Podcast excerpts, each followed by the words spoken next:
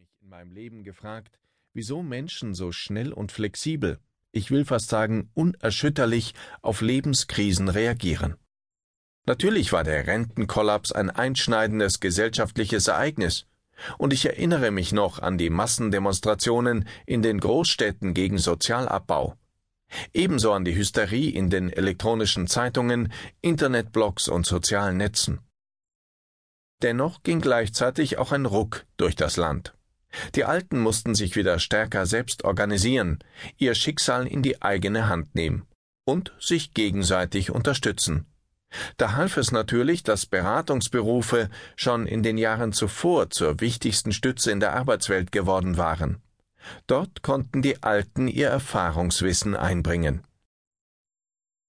In den drei Jahrzehnten bis 2060 hat sich die Arbeitswelt stark gewandelt. Zwei große Themen haben sich in diesem Zeitraum herausgeschält. Einmal das sogenannte Small Business und zum anderen die längst etablierte Economics of Regions. Man muss sich die Vergleichszahlen vor Augen führen, um die gesellschaftliche Bedeutung dieses Wandels zu begreifen. 2010 hatten sich hierzulande 900.000 Personen selbstständig gemacht. Dies entsprach einer Gründerquote von 1,7 Prozent. So hoch war also der Anteil der Gründer an der Bevölkerung im erwerbsfähigen Alter. 2030 waren es bereits 4 Millionen Menschen. Und heute? Bei einer erwerbsfähigen Bevölkerung von 26 Millionen Menschen sind mehr als 10 Millionen selbstständig. Warum sie das sind, hängt mit unserem zweiten Eckpfeiler zusammen, der Regionalisierung von Wirtschaft. Gemeint ist damit die zunehmende Lokalisierung von Wirtschaft jenseits der Globalwirtschaft und andererseits die zunehmende Bedeutung der Dienstleistungswirtschaft. Ich erinnere mich noch an 2010. Ein starker industrieller Kern nährte damals den Dienstleistungssektor, mit dem Ergebnis, die eingekauften Dienstleistungen ergaben fast ein Drittel der gesamtwirtschaftlichen Wertschöpfung in Deutschland. Hier liegt des Pudels Kern, wenn wir auf das Wirtschaftsleben in Deutschland blicken. Knapp drei Viertel aller Dienstleistungen sind im Jahr 2060 produktionsnah. Die Dienstleistungswirtschaft ist Wirklichkeit geworden. Innovationsland Deutschland Ist Deutschland ein Innovationsland? Das war im 21. Jahrhundert nicht immer so. Heute hat jedes Land in Europa einen sogenannten Innovationskern. Er ist, wenn man alte Begriffe heranziehen will, zuständig für mehrere Schlüsselindustrien. Deutschland beispielsweise hat die Schwerpunkte Klima- und Umwelttechnik sowie Gesundheitswirtschaft.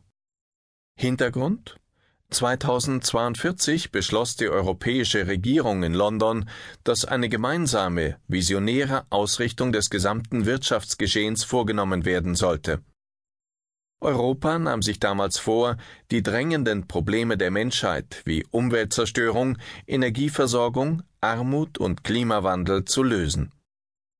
Jedes Land bekam bestimmte Branchen zugeordnet.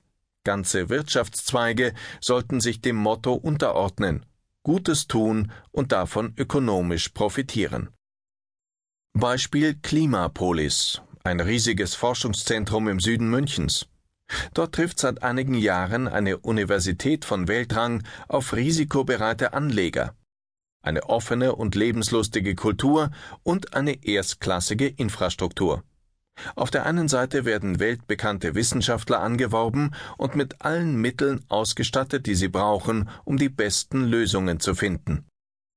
Auf der anderen Seite soll vor Ort eine Generation einheimischer und eingewanderter Deutscher ausgebildet werden, die die hochspezialisierte Arbeit erledigt und weiterentwickelt.